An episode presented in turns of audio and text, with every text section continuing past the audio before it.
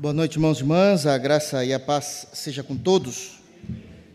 Quero convidar-os a abrirem a Bíblia no livro de Esdras, capítulo 5. Permitindo Deus e o tempo, nós iremos conseguir hoje terminar o capítulo. Nós teremos o foco hoje a partir do versículo de número 15.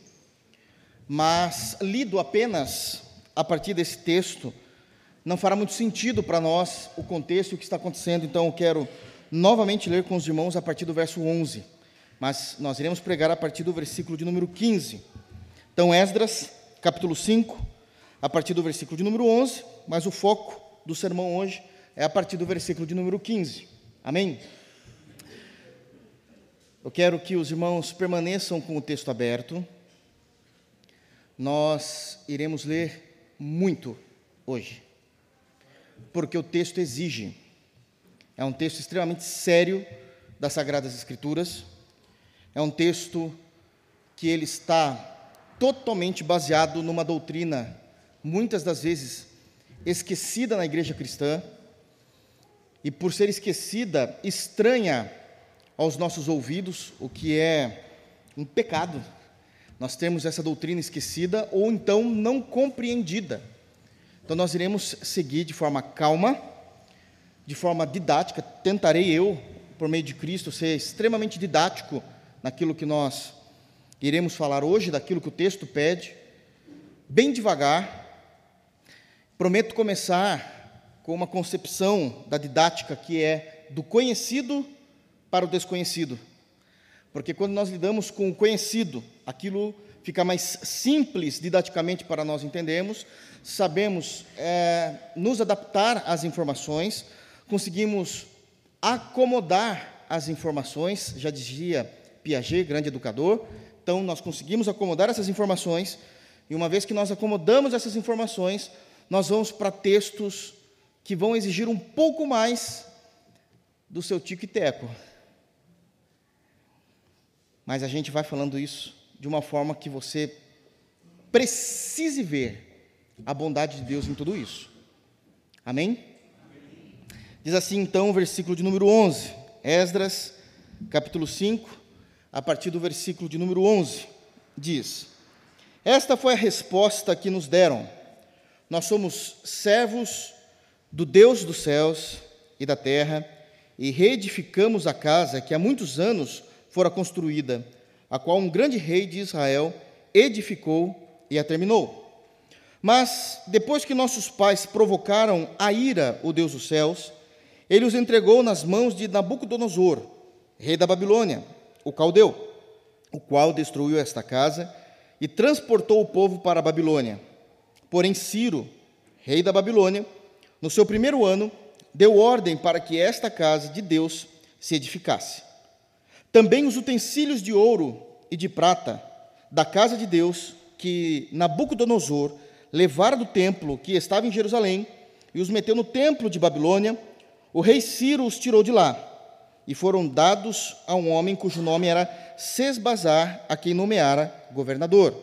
E lhe disse: Toma estes utensílios e vai, leva-os ao templo de Jerusalém e faze reedificar a casa de Deus no seu lugar.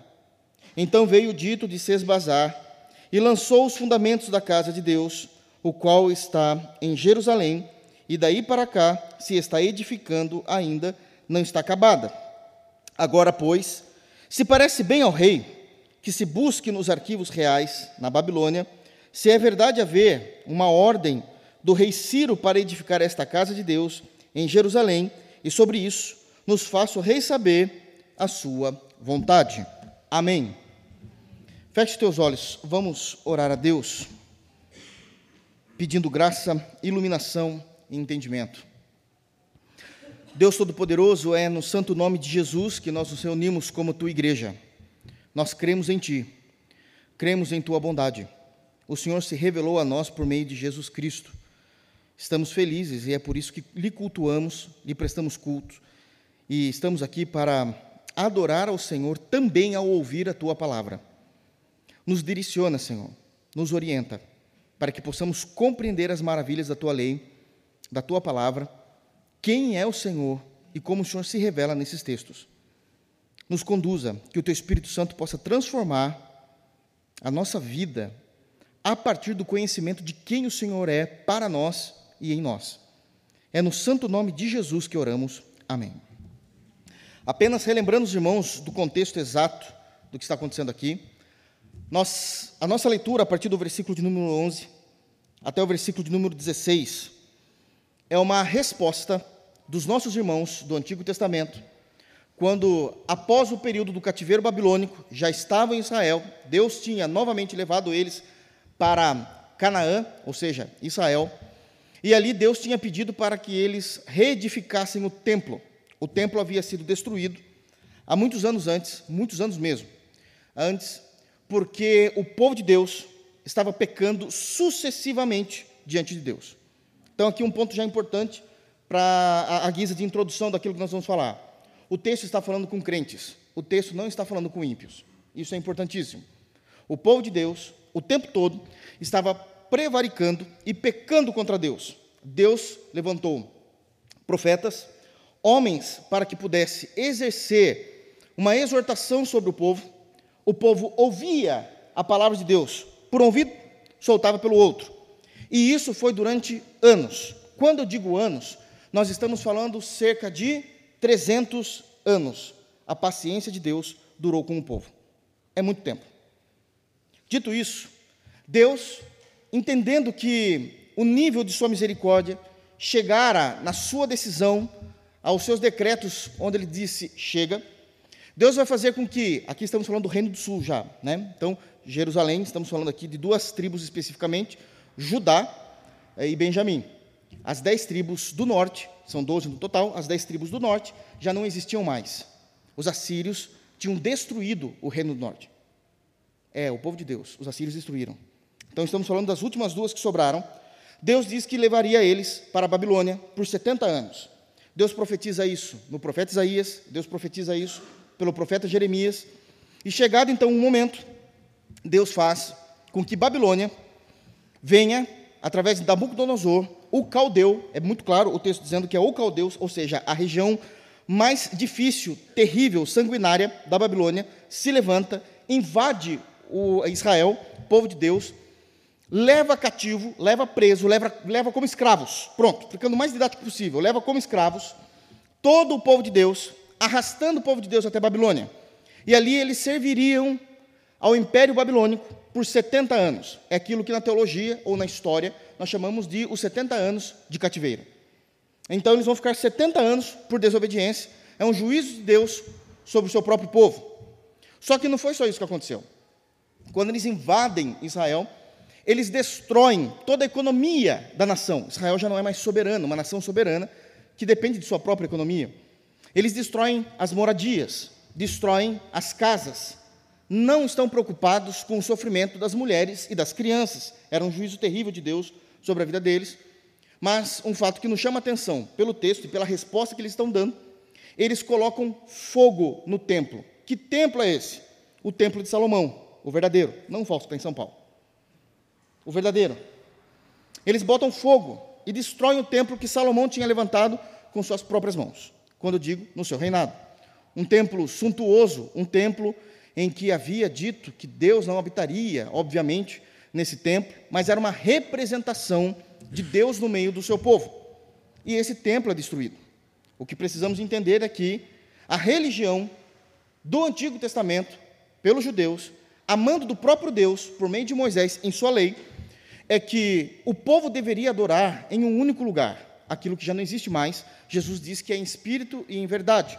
Mas até então estamos no Antigo Testamento aqui no texto. E eles adoravam apenas em Jerusalém. Então temos a nação, Israel, Jerusalém é a cidade, capital. E eles adoravam em Jerusalém, porque em Jerusalém era onde Deus tinha pedido para ser erigido o templo. O templo estava destruído. Termina-se os 70 anos, Deus faz eles retornarem. Esse retorno, tempo de retorno demorou mais do que o exílio de 70 anos. O tempo de retorno total das três caravanas, historicamente que nós sabemos pelo livro de Esdras, Neemias, foram três caravanas, totalizando 92 anos. Ou seja, voltar a ter comunhão com Deus muitas vezes demora muito mais o tempo de pecado que a gente pecou, né? Então, 92 anos. E eles retornam. E eles começam a reconstruir o templo.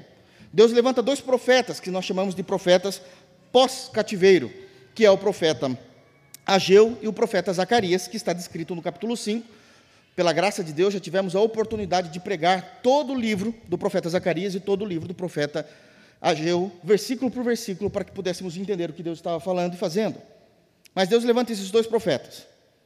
Todavia, o povo de Deus sempre teve inimigos. E quando nós lemos o versículo de número 6, do mesmo capítulo, é dito que existiam duas pessoas específicas que trabalhavam para o governo. Eu falo governo para facilitar, mas era para o império, que já não era mais o Império Babilônico. O Império Babilônico foi destruído pelo Império Medo-Persa. Medo-Persa é o Império de Ciro.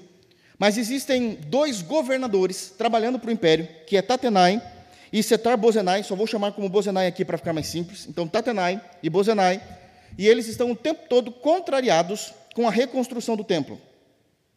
E por causa disso, eles vão até os judeus e fazem a seguinte pergunta: Quem é que disse para vocês que vocês poderiam reconstruir o templo que foi destruído? E a resposta foi simples: Deus pediu. Deus mandou. Isso era uma verdade. Não satisfeito com a resposta, eles fazem uma segunda pergunta: Quem é que está à frente dessa reconstrução para que nós possamos apresentar isso a Dário, Ciro, rei Medo-Persa, já havia morrido, 92 anos já se havia passado, a reconstrução começa, então já era o rei Dário nesse período. Nós queremos falar para Dário, e a resposta foi unânime. Todos nós estamos envolvidos com isso. Nós somos o povo de Deus, todos nós ouvimos a voz de Deus e estamos reconstruindo. Obviamente que havia ali os empreiteiros principais, mas a ideia era que todo o povo de Deus estava é, mãos à obra, trabalhando para reedificar o templo. Então, eles vão pegar e colher essa resposta, muito sucinta que eu acabei de dar, mas essa resposta está do verso 11 até o versículo 16, que nós acabamos de, de lê-la, e vão levar a Dário. Então, o que nós acabamos de ler aqui é uma resposta do povo de Deus a duas indagações. Quem pediu para vocês fazerem o que vocês estão fazendo e quem é que está à frente desse negócio? E eles responderam, então, esta foi a resposta que deram, é isso que nós lemos, versículo 11, e foi detalhadamente a resposta que nós lemos. Qual é o grande ponto que nós temos trabalhado aqui algumas terças-feiras? Que cada tópico dessa resposta dada do povo de Deus para Tatenai e Bozenai não foi uma resposta, não foram tópicos de uma política de boa vizinhança. Não foram usados palavras para quietar o coração deles. Cada tema respondido, cada tópico levantado nessa resposta, eram re respostas baseadas em doutrinas específicas da fé judaico-cristã. Então, toda essa resposta, cada tema, cada tópico levantado aqui, está baseado em doutrinas seríssimas dentro da compreensão judaica cristã. Não eram respostas bonitas para agradar o inimigo, o oponente, não foram respostas que de alguma forma tentava ser politicamente correto, isso não existia com o povo de Deus, eles estavam respondendo a verdade.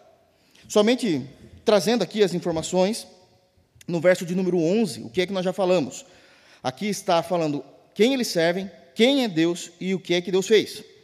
No versículo de número 12, eles deixam claro que todo crente, eles confessam os seus pecados, logo no início eles já disseram isso, que os pais provocaram a ira ao Deus dos céus, e também é dito que Deus, ele é um Deus vingador. Nós já falamos disso. Então não se assustem aqueles que não estavam aqui.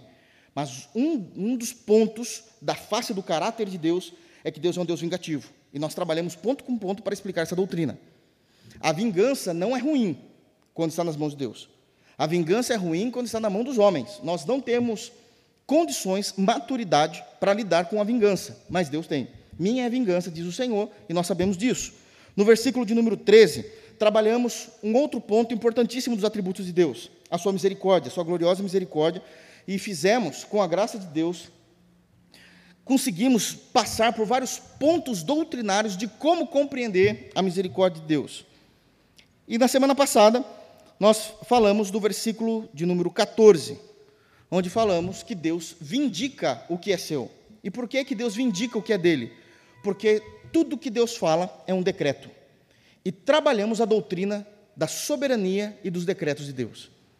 Então, cada tópico dessa resposta está baseada, argumentada em doutrinas seríssimas, seríssimas para a compreensão de quem nós somos diante de Deus e quem é esse Deus que se revelou a nós. Nós não podemos, irmãos, deixar de entender o Deus que nós servimos.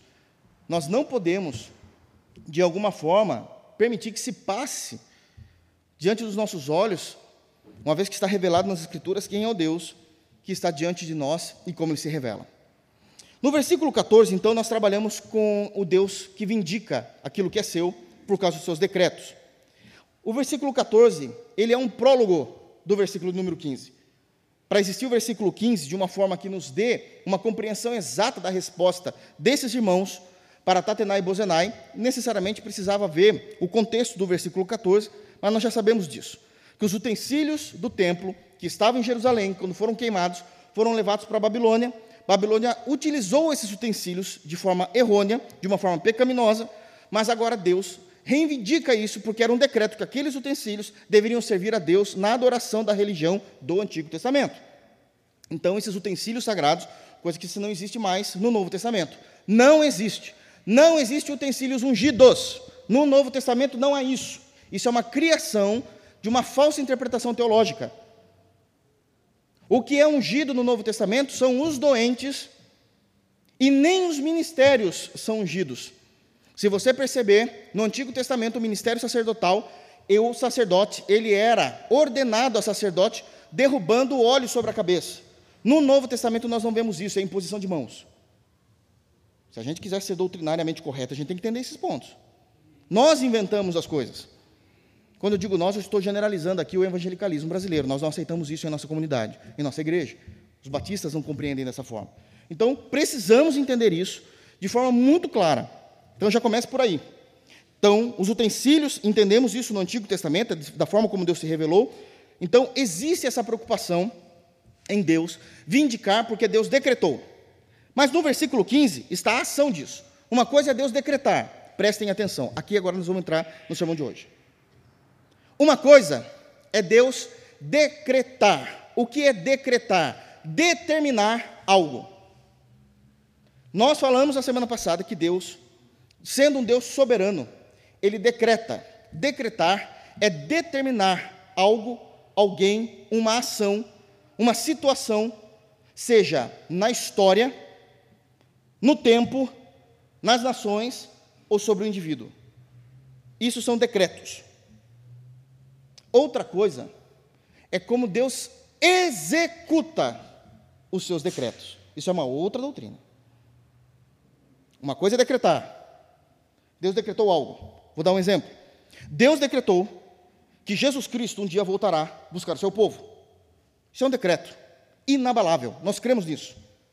Outra coisa é como Deus irá mover a história, as pessoas, as nações, o tempo para que isso ocorra. E nós chamamos isso então de a doutrina da providência divina. E essa doutrina é uma doutrina muitas vezes esquecida no meio do povo de Deus.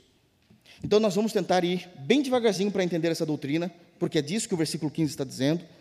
Ele determinou, ele decretou no versículo 14 que esses utensílios voltassem para o templo. E ele cumpre isso no versículo 15. Ele disse: então, toma esses utensílios, vai, leva-os ao templo de Jerusalém e faz reedificar a casa de Deus no seu lugar. E aqui já tem uma primeira lição para o versículo de número 15. A providência de Deus age e usa ímpios quando ele decide. Sesbazar não era um crente. Ele era do império medo-persa. E Deus, ele usou Sesbazar. Não foi um arbítrio de Sesbazar dizendo, ah, Deus é bom, né? O Deus dos judeus. Não. Ele usou. Sem a opção de Sesbazar ter uma outra resposta diante dele. E ele cumpriu exatamente a vontade de Deus, que no texto era pegar os utensílios, que já eram do templo de Salomão, que tinham sido levados ao templo da Babilônia, pegar esses, esses utensílios e levar de volta ao templo, que até o momento estava sendo reconstruído de acordo com o versículo 16. A obra ainda não está acabada, então estava sendo reconstruído. Uma coisa, irmãos, para que a gente possa entrar de vez no texto. Então nós precisamos dividir aqui. Eu disse que eu ia apertar um pouquinho vocês nas terças com relação a culto de doutrina. Então nós precisamos dividir aqui dois pontos. Uma coisa é entender, compreender, saber argumentar a respeito da doutrina, tanto do Antigo como do Novo Testamento, como a doutrina da soberania divina. Outra coisa é argumentar, entender, falar, crer sobre a doutrina da providência divina. A doutrina do decreto é aquilo que ele determina no tempo, na história, em nações ou em pessoas, na criação, não importa onde, Deus determina algo. A providência é a maneira que Deus utiliza para realizar os seus decretos. Eu vou explicar isso um pouquinho melhor e vamos fazer uma análise desse texto, porque é exatamente esse o ponto. Deus decretou que os utensílios voltariam. Os utensílios voltaram através de Sesbazar. Então, alguém pode estar perguntando, pastor, entendi o conceito. A questão é, o que é então, de forma mais clara, para que a gente possa definir o assunto, o que é, definindo em poucas palavras, a doutrina da providência divina? O que é a doutrina da providência divina? Eu vou de tentar definir isso da forma mais simples. E depois a gente vai estudar essa definição que eu dei, para que a gente possa entender, porque ela é muito rica, profunda, simples no momento, um pouquinho mais complicada num outro momento. Eu vou começar com mais simples. Então, o que é a doutrina da providência divina, dito aqui no versículo 15, onde ele utilizou, ele usou, ele governou as ações do jeito que ele queria que Sesbazar levasse esses utensílios, da forma como ele queria. Ele não deixou a livre ou espontânea vontade de Sesbazar de como seria isso mas estava decretado e ele o fez exatamente da forma como ele quis. A doutrina da providência é nós entendermos que o Deus Criador, ele exerce providência sobre todas as coisas e organiza os acontecimentos em nosso mundo ou no universo. Eu vou repetir. O Deus Criador, Deus Pai, Deus Filho, Deus Espírito Santo, é o Deus Trino, um único Deus em três pessoas. O Deus Criador, ele exerce. Então vamos lá. O que é exercer? Ativamente, ele institui. Ativamente, ele executa. Isso é exercer. Poder de governo. Ele exerce providência sobre todas as coisas. O que é exercer providência? O que é a providência na Bíblia? Providência é o meio pelo qual Deus provê a Ele mesmo para que os seus objetivos, os seus decretos sejam alcançados através do seu governo. Então, o que é providência? A gente falou a doutrina da providência. É o Deus Trino que exerce providência sobre todas as coisas Ok, irmãos? Ele exerce providência sobre todas as coisas e organiza, seja no indivíduo, na história, na criação, no universo, os acontecimentos. Então, ele exerce, ele é ativo, ele executa a providência sobre todas as coisas. Essa providência é o meio, ou são os meios que Deus provê para Ele mesmo, para que seja cumprido os seus decretos no seu governo. Só existe providência porque Deus está governando. Isso é muito importante. É mais fácil quando a gente lê os textos bíblicos. Depois vai ficando mais difícil. Vocês vão entender. Então, essa é a providência. É os meios pelo qual Deus utiliza para alcançar, para cumprir os seus decretos. Para cumprir os seus decretos por meio do seu governo. E ele organiza os acontecimentos. E aqui, talvez comece a apertar mais um pouquinho. Biblicamente, tudo o que acontece no universo, seja no microcosmos ou no macrocosmos, tudo está acontecendo exatamente como Deus decretou por causa da sua providência. Eu gosto de Spurgeon quando ele diz que quando um crente acorda pela manhã, no seu quarto, ele abre um pouco a janela de seu quarto e vê os primeiros fachos de sol entrando pela janela do seu quarto. E ali seu olho ainda está bem, tá bem tranquilo, sua visão ainda está bem boa, e você começa a ver naquele raio de sol aquelas partículas de poeira voando no ar da sua casa. Spurgeon diz que a dança que cada partícula de poeira está fazendo do ar está cumprindo exatamente o caminho que Deus deu a cada uma delas. Isso é providência. Nós vamos ver isso nos textos bíblicos.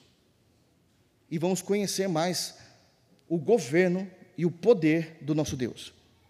Isso faz parte de nós entendermos um atributo de Deus que nós falamos a torto e a direito e muitas vezes não compreendemos a seriedade quando nós dizemos que nosso Deus é onipotente.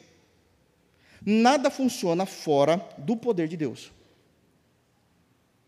E é essa resposta que eles estão dando. Deus reivindicou os utensílios. Deus, na sua providência, fez com que Sesbazar o obedecesse não havendo opção de dizer não quero te obedecer. Esse negócio de arbítrio não existe. Nós já falamos muito disso, já explicamos isso na história. A ideia de se levantar livre-arbítrio já foi destruído por Agostinho de Hipona, como pai da igreja, já foi destruído depois por Calvino, já foi destruído, e isso foi surgir a questão aí de 100 anos atrás, se você estudar a história da igreja. Esse é um ponto que precisamos entender. E nós vamos mostrar isso no texto bíblico dentro dos seus contextos. Então eles estão dizendo que quando Sesbazar se levanta para levar os utensílios de volta para Israel, ele estava vivendo a providência de Deus, ele estava sob o controle de Deus. E ele organiza cada evento da história, cada evento do indivíduo, cada evento da criação, cada evento do universo, de acordo com a sua soberana vontade. Como é que nós conseguimos ver? Óbvio, irmãos, eu não vou dar uma aula de seminário aqui, não é ideia. Vocês não estão na faculdade de teologia, não é isso. Eu não posso nem transformar o culto nisso. Mas eu preciso explicar para os irmãos e entender. Nós não vamos entrar nisso, mas só para cutucar e despertar. Quando a gente vai estudar sobre a providência divina, esse é um tema que está dentro da matéria de teologia sistemática. E isso se passa pelo menos seis meses estudando só sobre esse ponto. As melhores sistemáticas, seja de Bavinck, na sua dogmática, seja de Berkoff, Gruden, como não, né? Com certeza eles vão estar citando sobre esse ponto, que é seríssimo esquecido. E por que, que a doutrina da providência divina é esquecida na igreja? Por dois motivos. Primeiro, porque se muitos pastores, infelizmente, isso eu falo com tristeza, não é alegria, se muitos pastores pregarem a doutrina da providência, esses pastores não terão mais a liberdade de mentir ou pregar heresia ao povo. Em segundo lugar, porque infelizmente esses pastores nem conhecem essa doutrina. Não sentaram o suficiente para entender quem é o Deus que eles pregam. Porque se entendessem, não ficavam pregando tanta lorota como se existe por aí. Porque quando nós cremos e entendemos a doutrina da providência, nós conseguimos compreender que o homem não é o centro da história, Deus é o centro. Que nós não fomos criados porque Deus estava sozinho no universo e queria filhos. Deus não tem necessidades. É dito que a Trindade se completa, se conversa, ela é perfeita em si. O filho do amor de Deus é Cristo, nós somos adotados.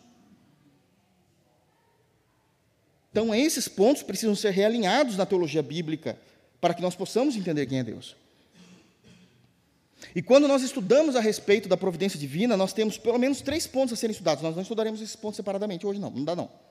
Mas, por exemplo, tem a providência geral. Essa eu quero falar um pouquinho hoje com os irmãos. É mais simples. Essa é, de fato, mamão com açúcar. Mas o que, é a providência geral? É a maneira como Deus está dirigindo e organizando a história, o universo e a criação no tempo. Isso é mais simples. E a gente consegue ver isso, inclusive, através das leis da física. As leis da física, elas não contrariam a existência de Deus. elas provam a existência de Deus. Depois nós temos a providência particular, especial, que é como Deus age no indivíduo. Em um terceiro momento, que talvez é mais conhecido da igreja, sem dúvida alguma, e que a gente não entende muitas vezes isso como providência, mas é quando Deus age com milagres, é um tipo de providência também de Deus na vida do crente, na vida do seu povo. Nós cremos em milagres, e isso é real. Isso é real. Eu quero começar com alguns textos mostrando um pouquinho sobre a doutrina da, da, da providência. É porque na previdência tem que ser milagre também, né, irmãos? Previdência tem que ser um milagre também. Mas, com a doutrina da providência, nós precisamos entender. E eu quero começar com textos que eu sei que são mais simples, mas eu já quero dar. Eu, eu preciso orientar vocês como pastor. Nós vamos conseguir, com os primeiros textos que eu selecionei, para ficar mais simples para os irmãos, entender pela lógica o que Deus faz na providência, os meios que ele utilizou na história.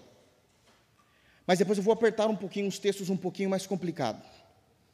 E vai chegar um momento que nem você, e eu já desisti faz muito tempo, muito tempo, de entender pela lógica humana a providência. De entender pela lógica a providência. Os primeiros é simples. Mas eu vou depois chegar a alguns outros textos que é impossível nós entendermos com a lógica humana a maneira que Deus utilizou para chegar onde Ele queria. E eu faço das palavras de Agostinho as minhas e peço que vocês façam também a mesma com Agostinho de Pona, que é que quando vocês, ao lerem um texto e não conseguirem entender pela lógica humana o que o texto está dizendo, repute isso a sua ignorância, mas jamais aponte a Deus como errado. Nós precisamos ser humildes para dizer: Deus, de fato, diz Isaías 55 que os seus caminhos são mais altos que os meus caminhos. Não dá para acompanhar o Senhor, não. Aqui eu só creio pela fé. Até aqui eu consigo ir. A partir daqui eu entendo, mas isso não bate, não bate a informação, mas eu creio pela fé. Então vamos falar um pouquinho de providência, para vocês entenderem como Deus trabalha nesse contexto e como é que eles se baseiam nisso. Primeiro texto que eu gostaria de abrir com os irmãos é Salmos 103. A gente vai ler bastante, hein, irmãos? Salmos 103, um versículo apenas, 19.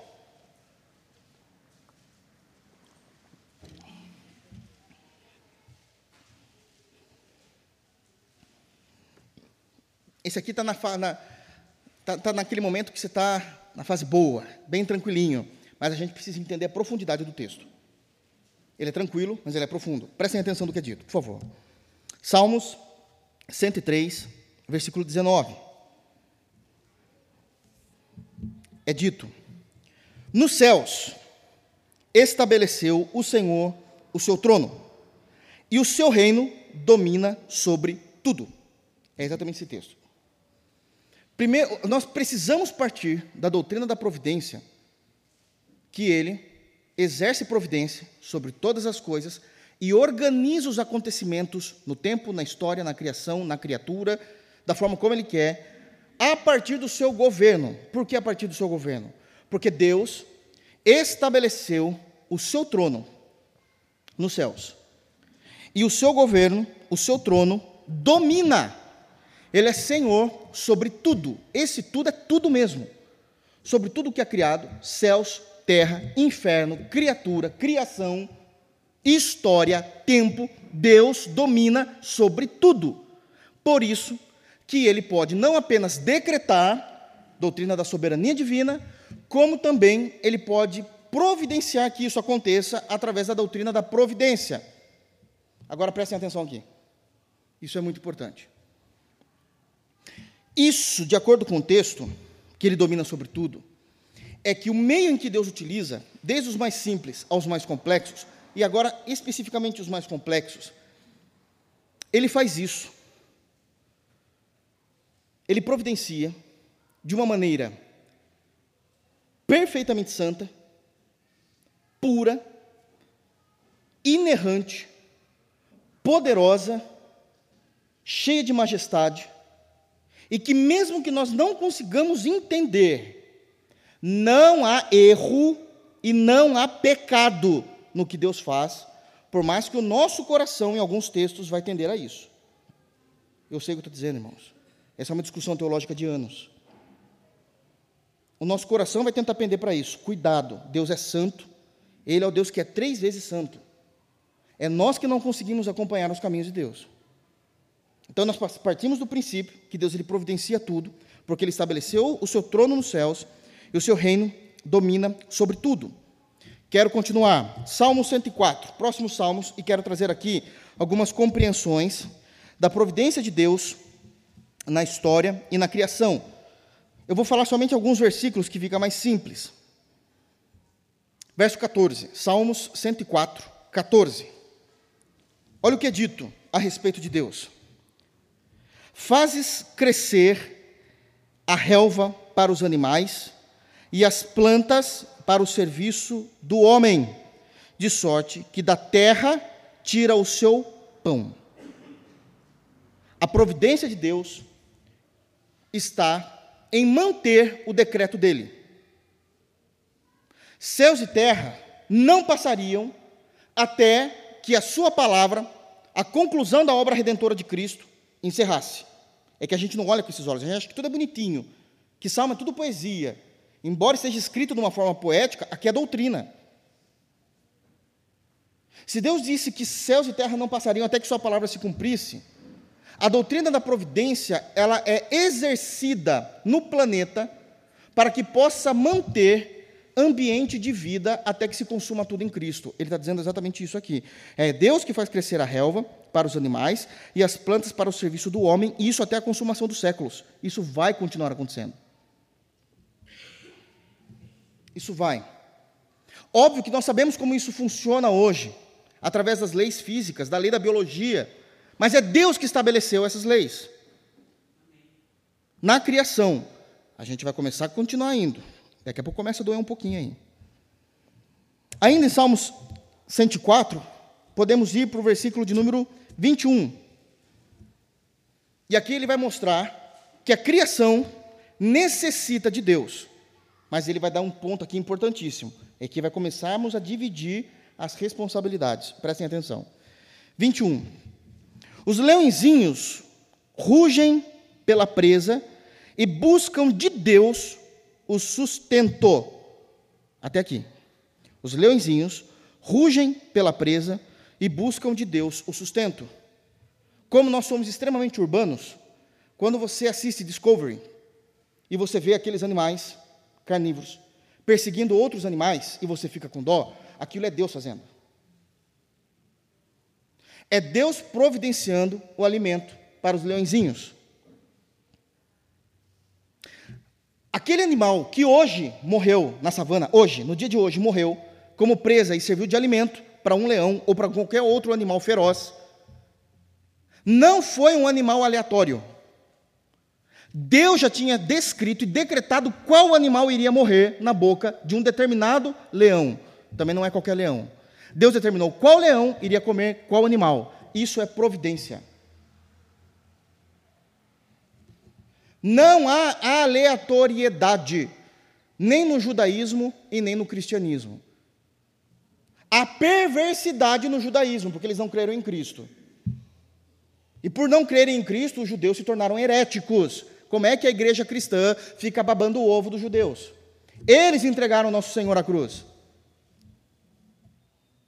Mas em ambos os casos, nem no judaísmo, nem no cristianismo há aleatoriedade. É aqui onde os filósofos erram. A providência de Deus diz que os leãozinhos rugem pela presa e buscam de Deus o sustento. Mas essa soberania, essa providência de Deus, não tira a responsabilidade, não vou falar humana porque é dos leões, então não tira a responsabilidade dos leõezinhos de fazerem o que é o correto. Verso 22. E vindo o sol, eles se recolhem e se acomodam nos seus covis. Deus dá o alimento, mas eles sabem aonde precisam descansar. O que isso significa? Que Deus, mesmo aqui já não vai bater a informação, já começa aqui. Se Deus controla tudo e não há aleatoriedade, como é que o leãozinho pode escolher aonde ele descansa? Porque a doutrina da soberania de Deus, e usando aqui agora uma informação humana, e da responsabilidade humana, caminham juntos, de tal forma que é Deus fazendo, Deus trazendo, Deus providenciando, Deus movendo a história sem tirar a responsabilidade do indivíduo. Como isso acontece? Para nós não há uma compreensão lógica, a lógica não se bate. Nós cremos isso pela fé.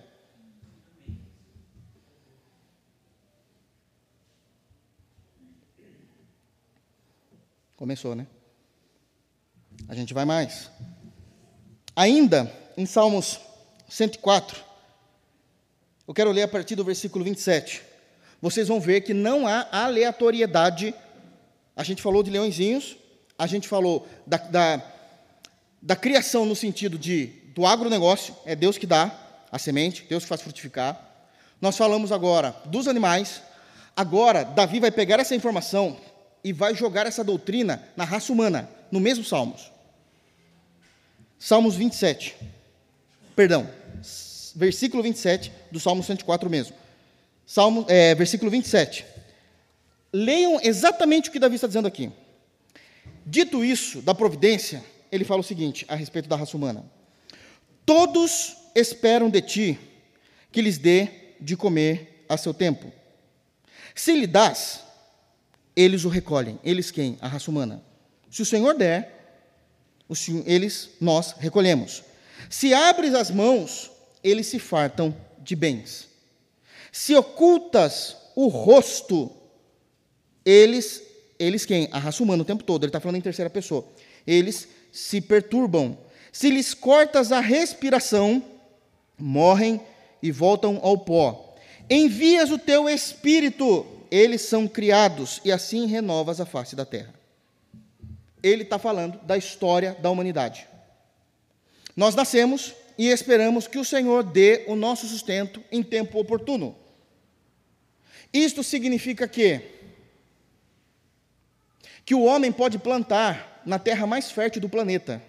Se a providência de Deus não estiver naquele lugar, não irá nascer. Deus disse a uma nação inteira: Eu vou te levar para o deserto. Esse deserto eu dou o nome de Canaã. Lá, nesse deserto, vai verter leite e mel. E a gente diz: é impossível. Não tem como, no deserto, ter uma fartura de alimentos, leite e mel, é, é o palavreado do Antigo Testamento. Vai em Israel e você vai ver que no meio do deserto há plantações sendo irrigadas de uma forma que muitas vezes não conseguimos entender, e da areia nasce, nasce providência para toda uma nação. Porque Deus estava ali na sua providência. Deus, ele organizou aquele evento em sua providência. Ele organiza todos os eventos no nosso mundo e no universo. Isso é doutrina da providência. É que muitas vezes a gente só pensa assim, é tudo uma benção, né? É benção. Não, mas a gente precisa entender a doutrina. Nós precisamos entender quem é Deus. Como ele faz isso. Porque ele se revelou dessa forma para que nós entendêssemos como ele é.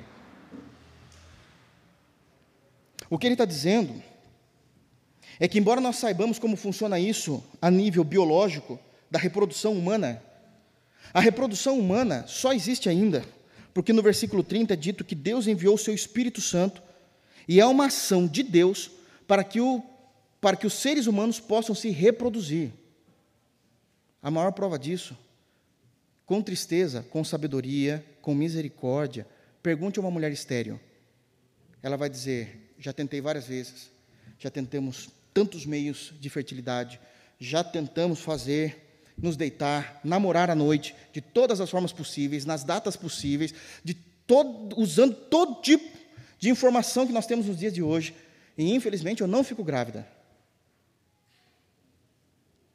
Assim foi Ana. Ela tentava, tentava, tentava, tentava. Eucana dizia: Você é louco, eu não consigo mais fazer nada. Será que eu não consigo substituir os filhos que você poderia ter? Óbvio que não, ele não conseguia entender isso. Deus abriu a madre de Ana, providência.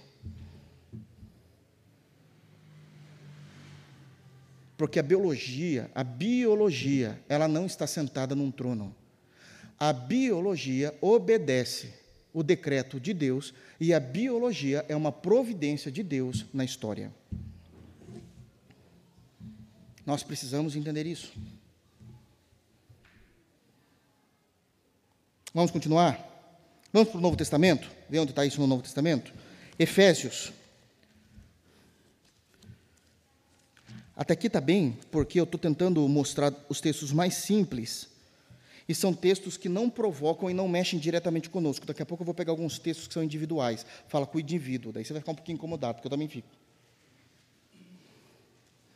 Efésios, capítulo 1, versículo 11. Olha o texto como é sério. Efésios, capítulo 1, versículo 11. Sabemos que Efésios é uma carta do apóstolo Paulo à igreja cristã. Já estamos falando de nova aliança. Olha a maneira como Paulo vai colocar esse ponto de como Deus realiza as coisas e qual o método que ele utiliza. Efésios 1:11. Paulo está dizendo para a igreja: Nele, isso é, em Jesus, né? Nele, digo, no qual fomos também feitos herança. Prestem atenção nessa doutrina bíblica. Em Cristo, nós somos feitos herança, predestinados. Deus predestina pessoas à salvação. Isso não é uma escolha humana. Não é eu que aceito Jesus. O Senhor predestinou, está no texto. Predestinados.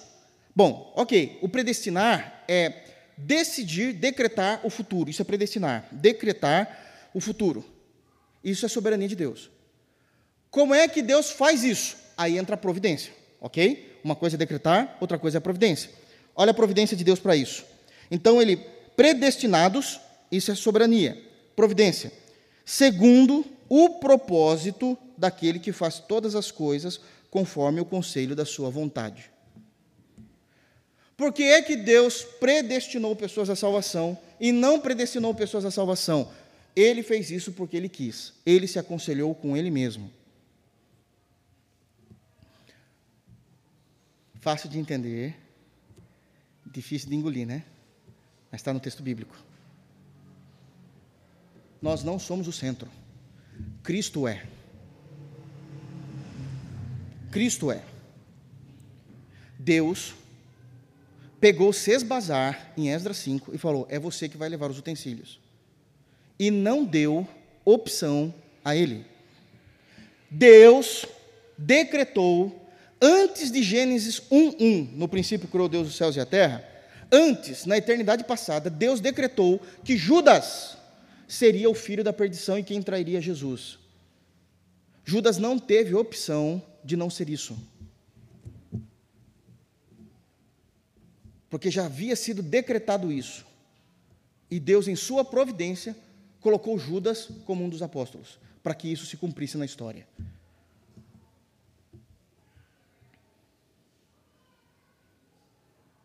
Mas se Deus decretou isso, pastor, então Judas não pode ser julgado, porque ele estava sendo manipulado. Aí que está. Deus faz isso de uma forma sábia, perfeita, pura, santa misteriosa que nós não conseguimos entender esse caminho altíssimo de Deus, mas ele é culpado por aquilo que ele fez. A lógica não bate, nós estamos trabalhando com lógica. Por que, que nós não estamos trabalhando com lógica? Porque Salmos 90 diz que de eternidade a eternidade, tu, o Senhor Jeová, Cristo, o Espírito Santo, tu és Deus. Vamos sair da poesia e colocar isso na teologia prática? O que é de eternidade a eternidade tu és Deus? Se a gente colocar o dia de hoje como crivo para uma linha da história, o dia de hoje, quando olharmos para trás, tudo deve significar a eternidade passada até chegar antes da criação do mundo e a eternidade onde só Deus existia, antes do tempo. E a partir de nós, a eternidade futura, onde um dia vamos habitar com o Senhor e sabe-se quantos bilhões de anos vamos estar com o Senhor. Para Deus, quando diz de eternidade passada a eternidade futura, tu és Deus, é que Deus tem a eternidade passada e a futura em suas mãos. E Ele está fora do tempo. Eu vou apertar. O fato de Deus ter as eternidades em suas mãos, a eternidade passada como a futura, significa que Deus não sofre o tempo. Deus não sofre o tempo. E Deus vê todas as coisas como um eterno agora, porque Ele não está no tempo. Eu explico isso dando um exemplo. Vamos trazer um pouquinho mais próximo de nós. Gênesis 1, um pouquinho, né? Próximo de nós. Deus ele consegue com a eternidade em suas mãos, ele consegue ver o dia da criação, o dia da criação do tempo, o dia do e Deus criou os céus e a terra nesse exato momento, porque ele está fora da eternidade, ele está fora do tempo. Mas ele consegue ver a volta de Cristo buscando o seu povo. Quanto tempo isso se passou desde Gênesis? No mesmo momento, porque ele vê isso na eternidade. Ele não sofre o tempo. Ele consegue ver toda a história na palma de suas mãos. Para Deus não há passado, presente e futuro. Deus não está preso a tempo, espaço e circunstância. Nós sim. E Ele determina e vai providenciar tudo no seu trono. Entende a seriedade do que está sendo dito aqui? Ele fez isso, então, predestinando todas as coisas no propósito daquele que faz todas as coisas, conforme o conselho de Sua vontade. Vamos para o Evangelho de Mateus, nós pregamos isso há pouco tempo atrás, na nossa exposição de Mateus. Em Mateus capítulo 5, por favor. Um texto muito conhecido, mas às vezes a gente não pega o detalhe. Versículo 44.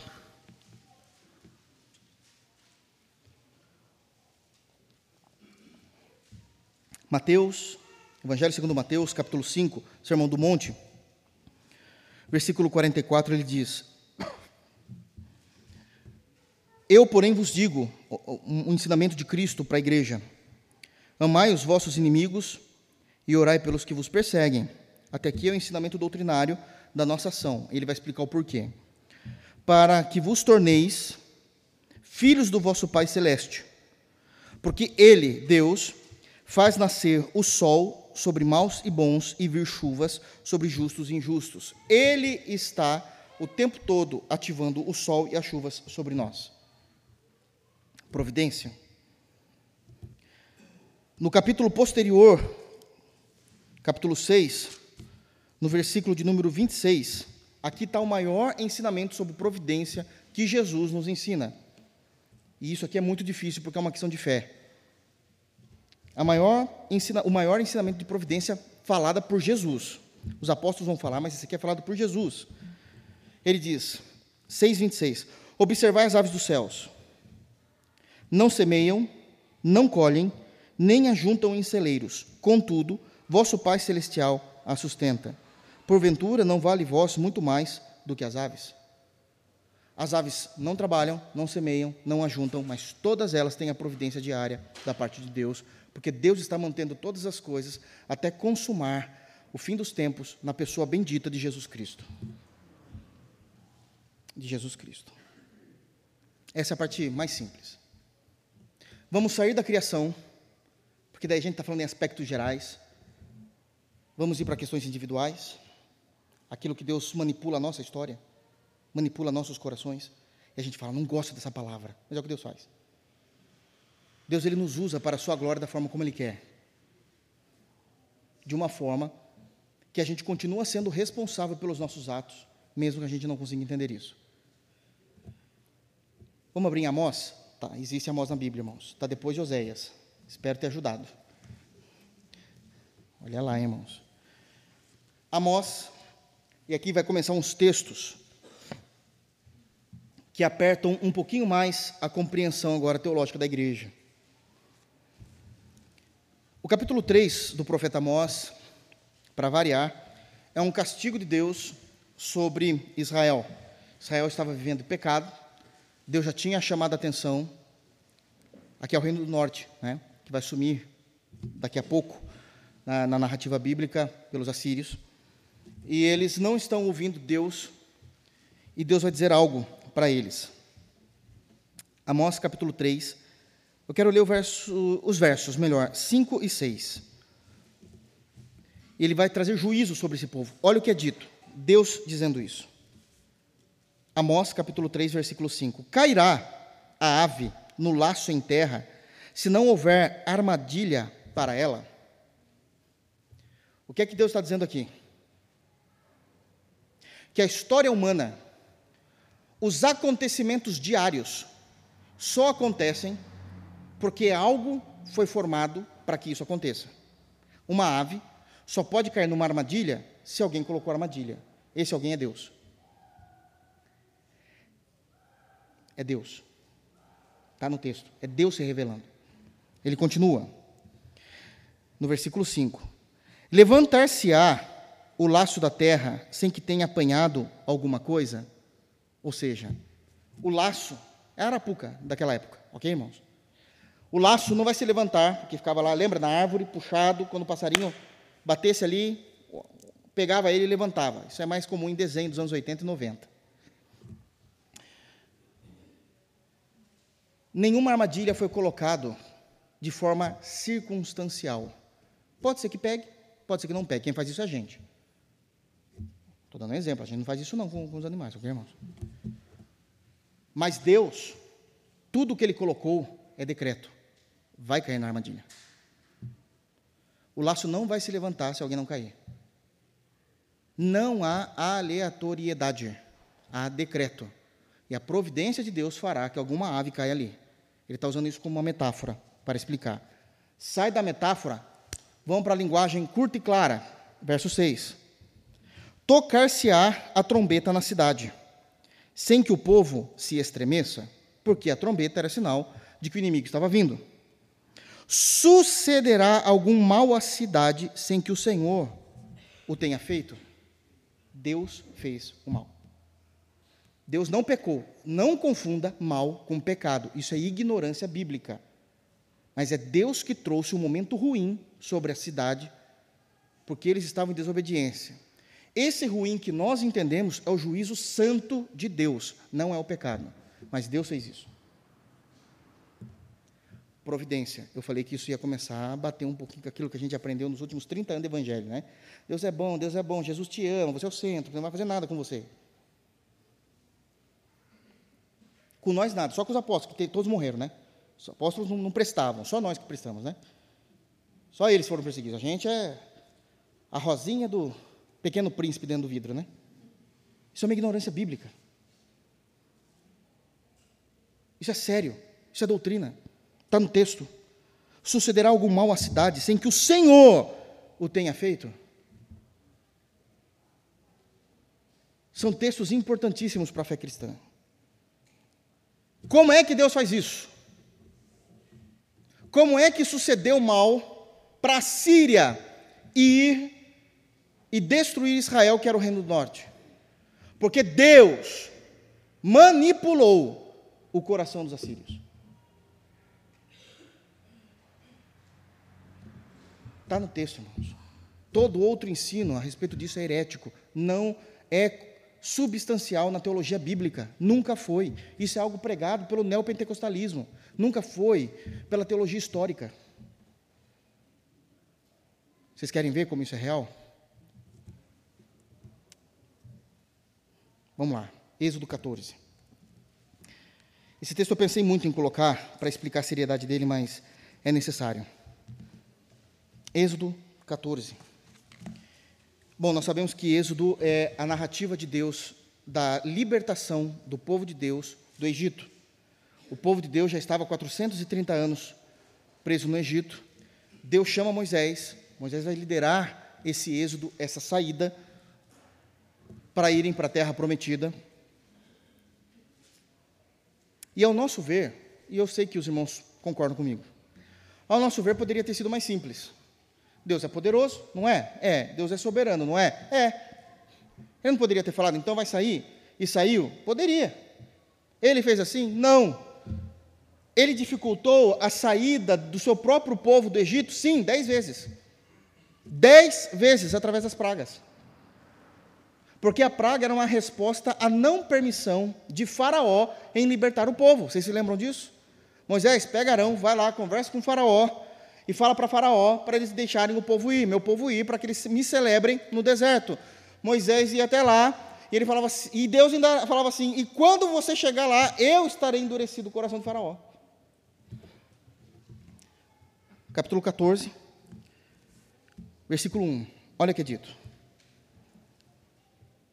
Nós estamos vendo aqui a providência divina, e agora já está falando do indivíduo, já não está mais falando da história, necessariamente, nem da criação, nem da criatura, e isso começa a nos atingir porque está falando da vida específica de alguém.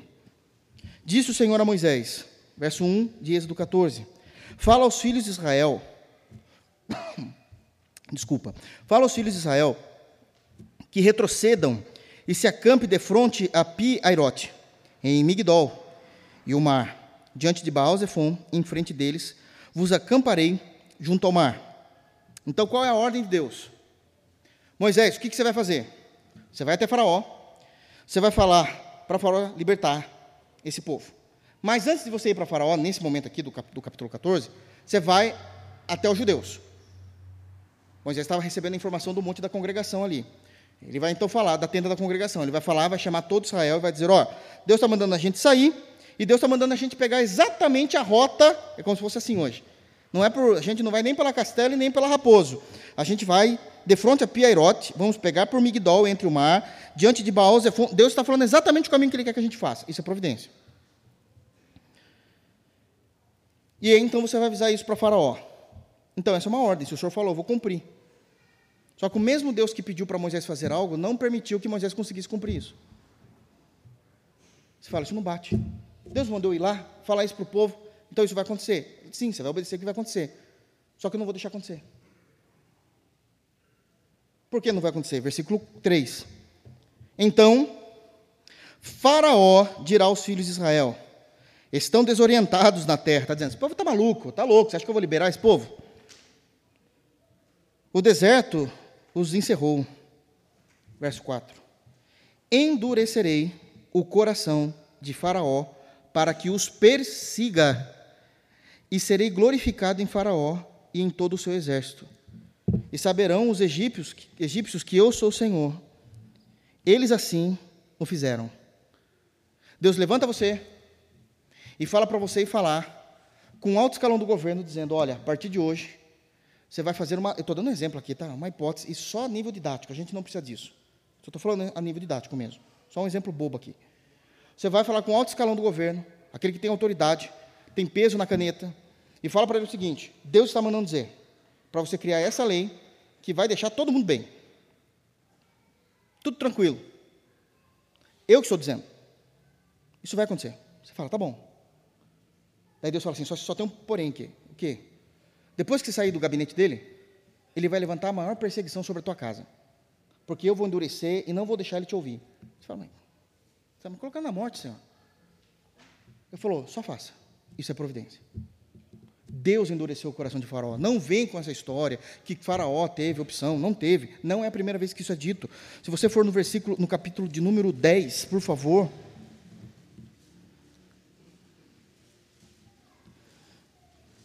vai dizer a mesma coisa.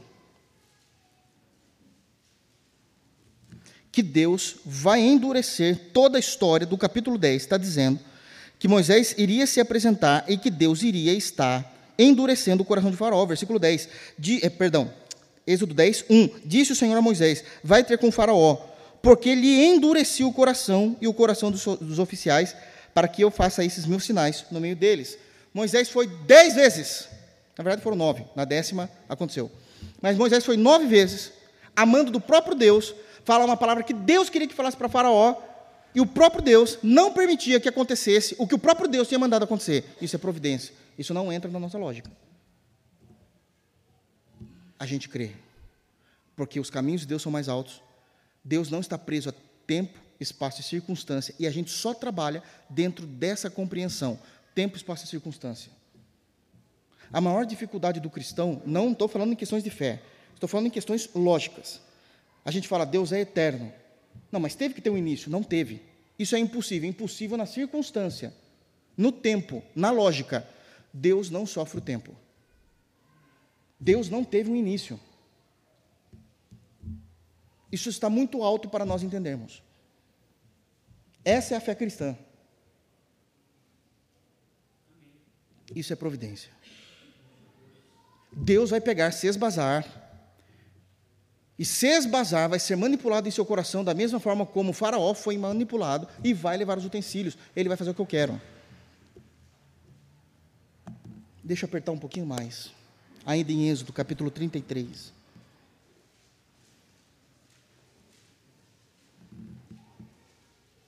Isso aqui é uma base para o que a gente vai falar a seguir.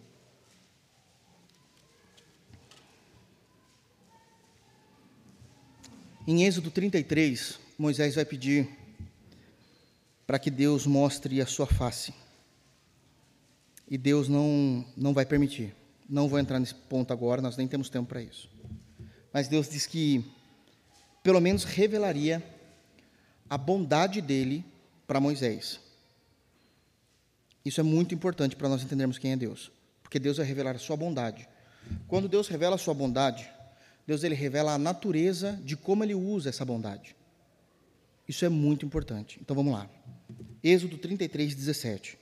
Disse o Senhor a Moisés: Farei também isso que dissestes, porque achastes graça aos meus olhos, e eu te conheço pelo teu nome. Então ele disse: Rogo-te que me mostres a tua glória. Respondeu-lhe: Farei passar toda a minha bondade diante de ti, e te proclamarei o nome do Senhor. Preste atenção. Deus falou: Você não vai ver tudo quem eu sou, você não vai aguentar isso, você vai morrer, não tem como. A minha pureza é muito grande para a tua pecaminosidade, para a tua natureza. Mas eu vou mostrar a minha glória, a, minha bondade e a natureza da minha bondade. Qual é a natureza da bondade de Deus descrita pela, na voz do próprio Deus? Ele diz: Passarei toda a minha bondade diante de ti e te proclamarei o nome do Senhor. Qual é a natureza dessa bondade? Continuação do versículo 19. A minha bondade é que terei misericórdia de quem eu tiver misericórdia e me compadecerei de quem eu me compadecer. A misericórdia e o compadecimento de Deus, ele usa com quem ele quer, não é um privilégio de todos. Está escrito no texto. Essa é a minha bondade. Em outras palavras, Deus não é um pai bonachão que aceita todo mundo zombando de sua cara, como se fosse um pai largado, frouxo, que não responde a nada dos erros de seus filhos ou da impiedade. Ele agirá com misericórdia e terá compaixão de quem ele quiser. Pastor, mas não é dito que as misericórdias do Senhor se renovam a cada manhã? Sim, as misericórdias do Senhor se renovam porque as misericórdias é um atributo de Deus. Deus sempre será misericordioso. Mas uma coisa é ser misericordioso, outra é usar de sua misericórdia com quem quer. Deixa eu traduzir isso de uma forma quase que insignificante comparado a esse atributo maravilhoso. Pode ser que exista, e eu quero, óbvio, em amor, que exista entre nós alguém que é bilionário, financeiramente, monetariamente falando. O fato dele ser bilionário não significa que ele vai dar dinheiro para quem ele quer. Todo dia pela manhã, os investimentos dele vão às alturas. Todo dia pela manhã, tem um dinheiro caindo na conta dele por causa do investimento correto que ele fez. Se renova todo dia pela manhã o valor monetário que ele tem na conta. Todo dia é renovado. Ele sabe investir no lugar certo. Isso não significa que ele vai pegar 5 mil reais e vai dar para você no outro dia. Ele vai dar para quem ele quiser. Mas não é isso que a gente aprende. Não é isso que a gente aprende porque nos colocaram no centro da história e não Deus. E isso está também no Novo Testamento, que é o próximo texto que eu falei que eu queria deixar a vocês, Romanos 9. Em Romanos, eu preciso passar todas essas informações para que não fique nenhuma informação à toa na mente dos irmãos, mas vai ficar um pouquinho mais sério daqui a pouco ainda. Romanos 9.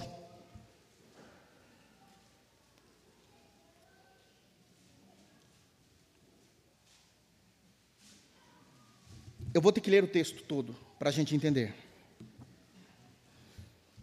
Romanos 9 é um dos textos mais claros a respeito de que Deus decretou na eternidade passada, antes de Gênesis 1:1, quem ele queria salvar. Ele chamou essas pessoas, ele elegeu essas pessoas, predestinou a salvação. E ele deixa claro que outras pessoas ele não vai salvar. Está escrito em Romanos 9. Olha o que é dito. É, a partir do versículo 14, tá? Romanos 9, 14. Que diremos, pois? Há injustiça da parte de Deus? De modo nenhum. Pois ele diz a Moisés, e aqui ele está chamando Êxodo 33, 19, que a gente acabou de ler. Pois ele já tinha dito a Moisés: Terei misericórdia de quem eu aprover ter misericórdia, e compadecer-me-ei de quem eu aprover ter compaixão. Ou seja, o assunto de eleição e predestinação não era para assustar o crente, isso já estava dito a Moisés. Se isso nos assusta, mostra o nível, eu falo isso em amor, não é acusando, mas mostra o nível da ignorância bíblica que a nossa geração tem, porque isso já tinha sido dito a Moisés. Paulo já disse isso no primeiro século, estamos no século 21, aí a gente se depara com a doutrina da eleição e predestinação e fala, ah, isso é mentira, isso é heresia, pelo amor de Deus, foi dito há mais de 4 mil anos antes de Cristo, foi dito há 2 mil anos atrás por Paulo, e a gente não sabe nada dessa doutrina, porque a gente não aprende a doutrina da providência. Ele está repetindo o que Deus falou para Moisés no Novo Testamento. Terei misericórdia de quem eu aprover ter misericórdia, compadecer-me-ei de quem me aprover ter compaixão. 16. Assim, a salvação não depende de quem quer ou de quem corre, de quem faz algo, obras, mas de usar Deus a sua misericórdia. Porque a Escritura diz: Por isso mesmo te levantei para mostrar em ti, diz a Faraó, por isso mesmo te levantei para mostrar em ti o meu poder e para que o meu nome seja anunciado por toda a terra. Deus já tinha predestinado Faraó à perdição e endureceu o coração de Faraó, para que em Faraó Deus começasse a mostrar quem ele era, muito maior do que Faraó. Está tudo no texto, meus irmãos. Eu não estou mudando nada, só estou repetindo que nem um papagaio aqui o que Paulo falou. Logo, verso 18: Ele tem misericórdia de quem quer e também endurece, endurece, e também, e também, e também, é uma atitude de Deus, e também, e também, não é ele traz misericórdia a quem quer e abandona o outro, não, ele traz misericórdia e ele endurece a quem lhe apraz. Isso depende dele. Continuando, aí vem o nosso questionamento, nosso coração duro, né? Paulo sabia que alguém ia perguntar isso. Tu, porém, me dirás: de que se queixa ele ainda? Pois quem jamais resistiu à sua vontade? Ué, como que Deus pode se queixar e me culpar se foi ele que não me elegeu? Se foi ele que não me predestinou? Se é ele que endureceu meu coração para não crer, como é que Deus pode falar alguma coisa? Versículo 20: Quem és tu, ó homem, para discutir isso com Deus? Porventura pode o objeto perguntar a, a quem o fez: Por que me fizestes assim? Biblicamente, na nova aliança, nós não temos a liberdade de perguntar esses meios a Deus, isso pertence somente a Ele. Isso pertence somente a Ele, porque é um assunto que nós não conseguimos lidar. É alto demais para nós lidarmos. E é aqui que eu falei que a nossa lógica não atinge, e por isso nós nos aquietamos e pelo menos nos tornamos agradecidos por algum motivo que eu não sei dizer, Senhor. O Senhor me elegeu para a salvação. Eu preciso ser grato a Ti. 21. Ou não tem o oleiro direito sobre a massa, para que do mesmo barro fazer um vaso para honra e o outro para desonra? Deus fez um vaso, aqui é uma figura de linguagem, um vaso bonito, para dar honra para casa, quando entrasse, era um objeto decorativo na época, e o vaso para desonra não era o vaso que você conhece no seu banheiro, irmãos, era onde as pessoas utilizavam né, para suas necessidades, era um vaso de desonra, você não mostrar para todo mundo, ficava escondidinho. Está fazendo isso de pessoas. Deus levantou pessoas porque Ele quis salvar, e Deus fez pessoas que Ele não quis salvar. Seu coração está saindo pela boca, estou vendo os olhos de vocês, nem vou olhar. Mas está no texto, creia no texto. Nos submetamos ao texto. Nós amamos a Deus, Ele fez isso, porque isso é o correto, isso é santo, isso é perfeito. E por mais que isso possa trazer um engasgo na minha garganta, um aperto no meu coração e eu não consigo entender o porquê Deus fez isso, eu reputo isso a minha ignorância, a minha limitação. Louvado seja o nome de Deus que sabe o porquê fez isso. Alguém pode dizer, então por que a maldade ainda persiste? E ele diz: os vasos de desonra, né? Que diremos, pois? Verso 22, tá?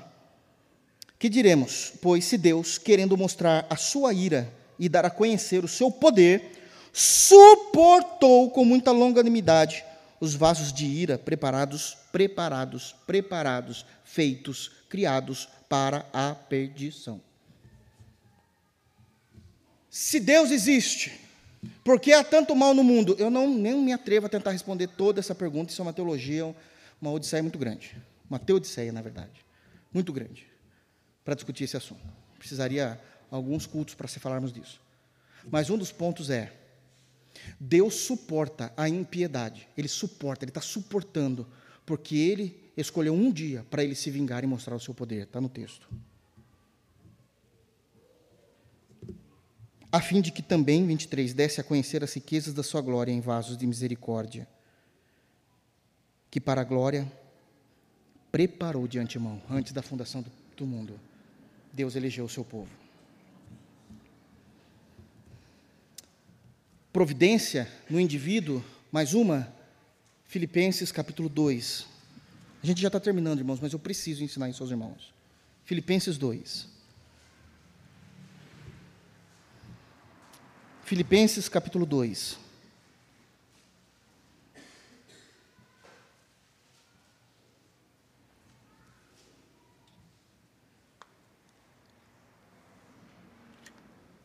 Todos abriram?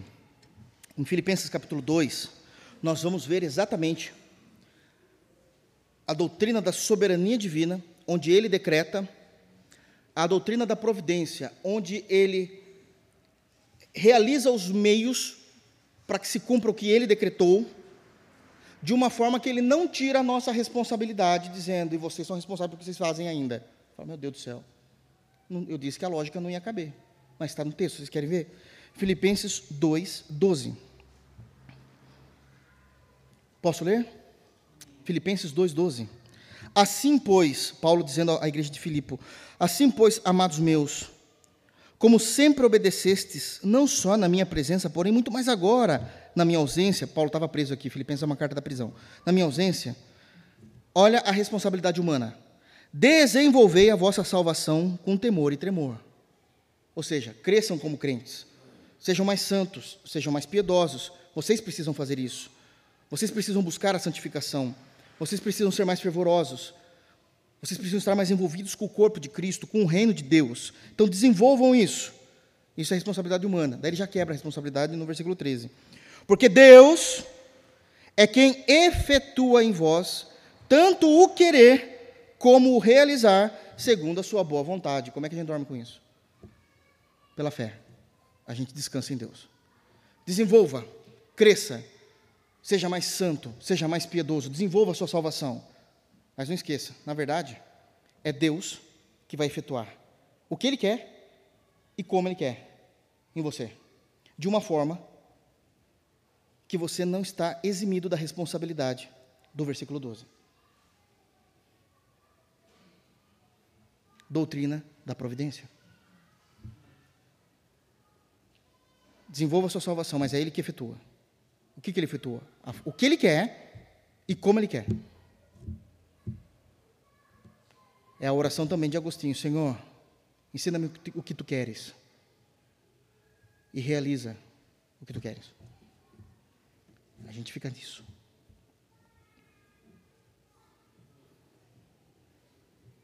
Amém, irmãos? Deus é bom. Nós não conseguimos acompanhar a gloriosa bondade de Deus.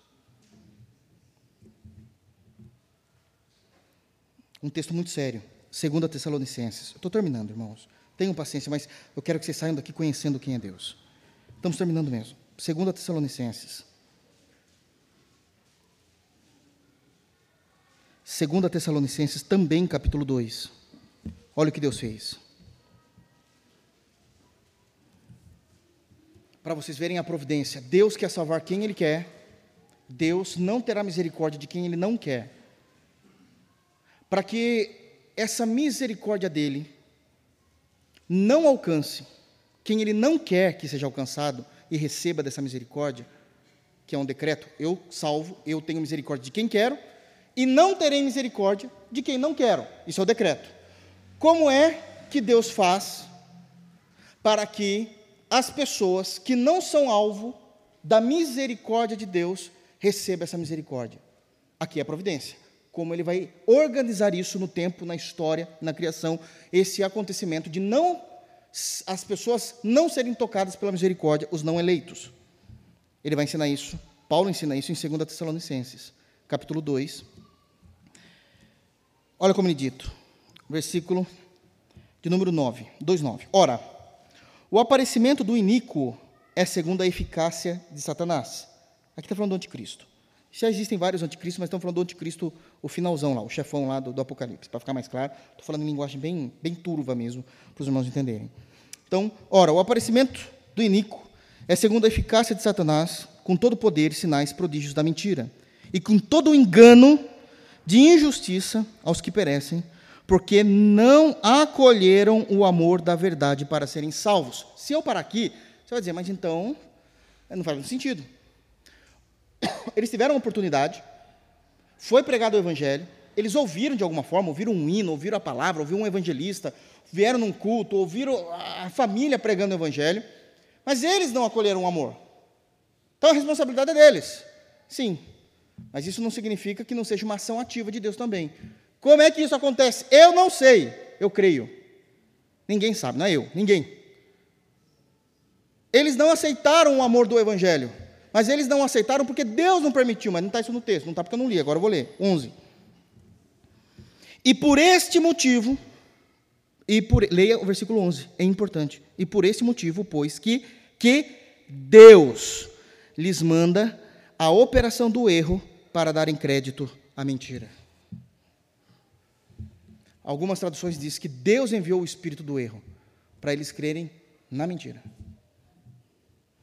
A fim de serem julgados todos quantos não deram crédito à verdade, antes, pelo contrário, deleitaram-se com a injustiça. A responsabilidade humana em concordância com o decreto divino, e esse decreto divino é cumprido pela providência de Deus, agindo na história, no indivíduo, no coração, na criação enviando a operação do erro. E eles creram na operação do erro.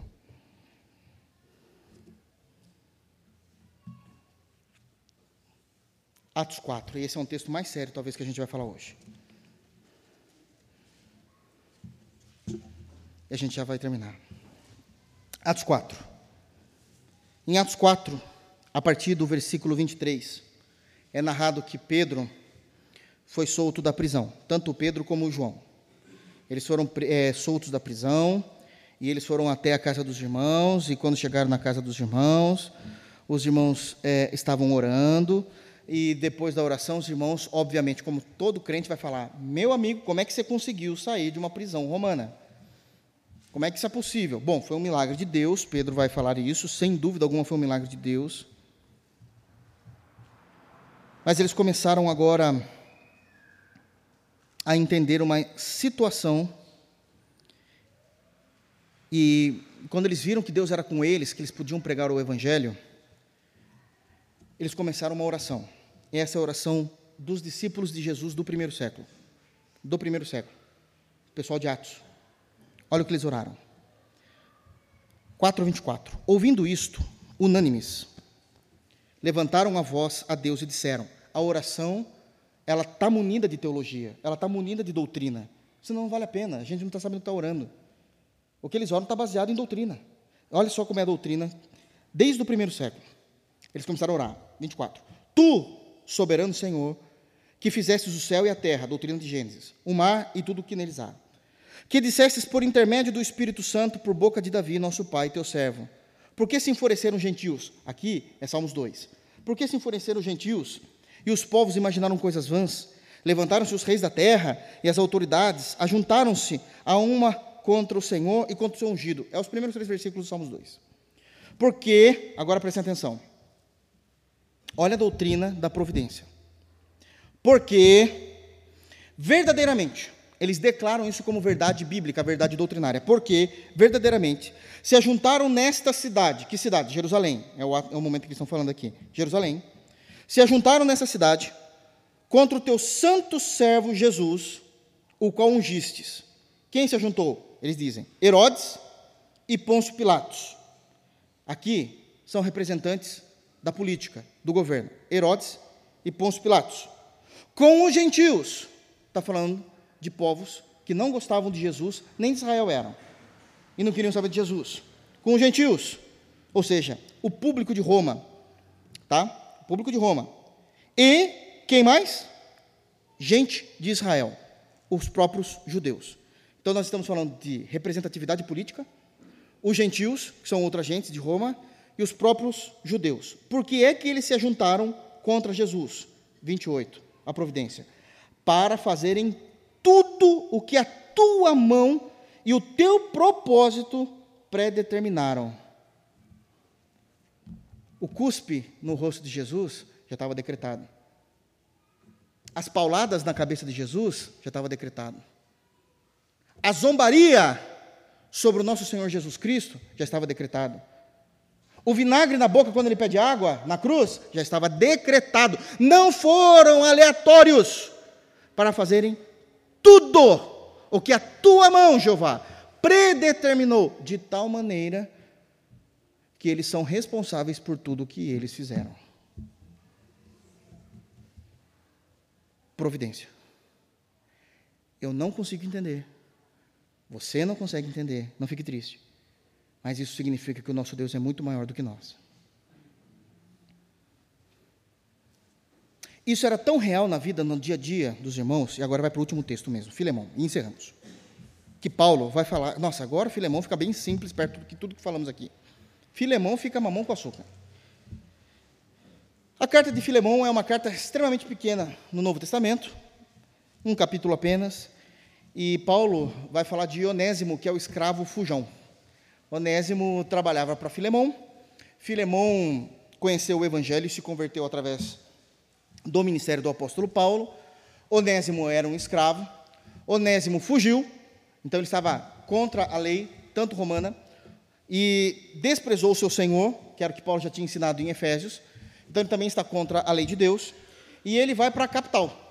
Ele vai para Jerusalém, para Roma, perdão. Ele vai para a capital, que é Roma, e não sabemos o que é que ele fez. Eu sei que ele aprontou alguma lá, o Onésimo acabou aprontando alguma coisa em Roma que ele foi preso. E quando ele vai ser preso, e ele chega na cela, quem estava na cela? Apóstolo Paulo. Dá até vontade de ser preso, né? Você fala, um curso de teologia grátis. Paulo estava lá. Paulo cansado, Paulo o velho, ainda tem forças para pregar o evangelho para Filemão, para Onésimo. E ele ensina Onésimo, e Onésimo se converte. E ele fala o seguinte: Onésimo, Deus já me falou que eu não vou sair daqui, é daqui para a morte. Mas você ainda tem vida. Você fez alguma coisa banal, vai ser solto. Vai ser solto. Mas quando você for solto, eu vou pedir um favor para você: o quê? Volte para o seu Senhor. Você traiu ele. Mas você não vai voltar de mãos vazias. Eu vou escrever uma carta, Filemão, a carta, e você vai entregar a Filemão. E ele vai te aceitar. E é esse o contexto da carta.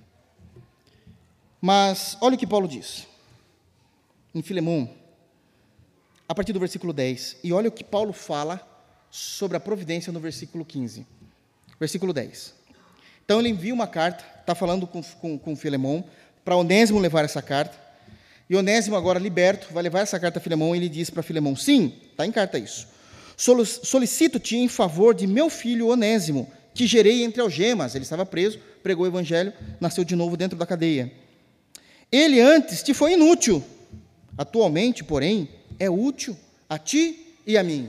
Agora ele é crente te servirá com maior fervor, será mais correto naquilo que faz e ainda pregará o evangelho, será útil para mim também. 12. Eu te envio de volta em pessoa, quero dizer, o meu próprio coração.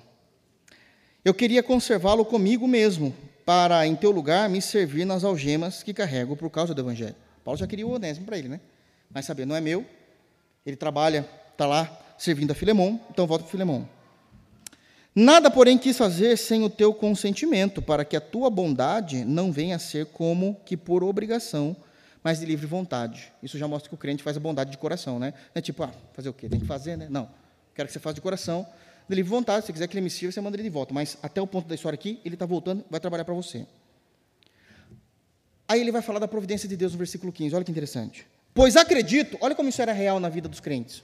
Pois acredito que ele veio a ser afastado de ti temporariamente, a fim de que recebas que o recebas para sempre, não como escravo, antes muito acima de escravo, como irmão caríssimo, especialmente de mim e com maior razão de ti, quer na carne, quer no Senhor. Sabe o que está dizendo?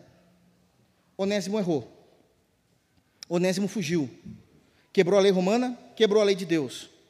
E ele se afastou de você temporariamente. Mas cá entre nós aqui, Filemão, eu entendo um pouquinho de teologia da graça.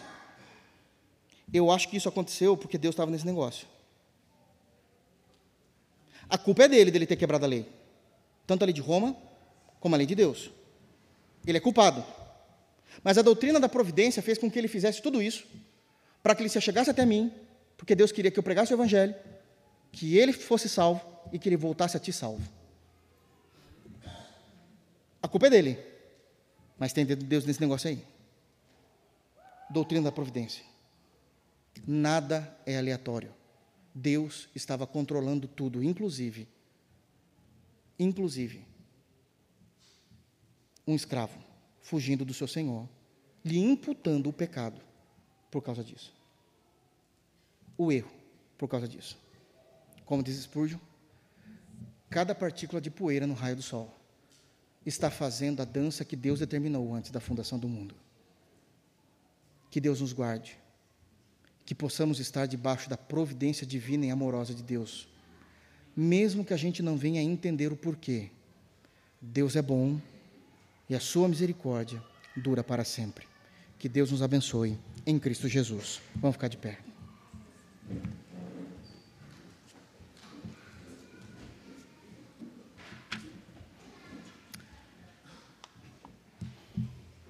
Que jamais venhamos nos esquecer dessa preciosa doutrina.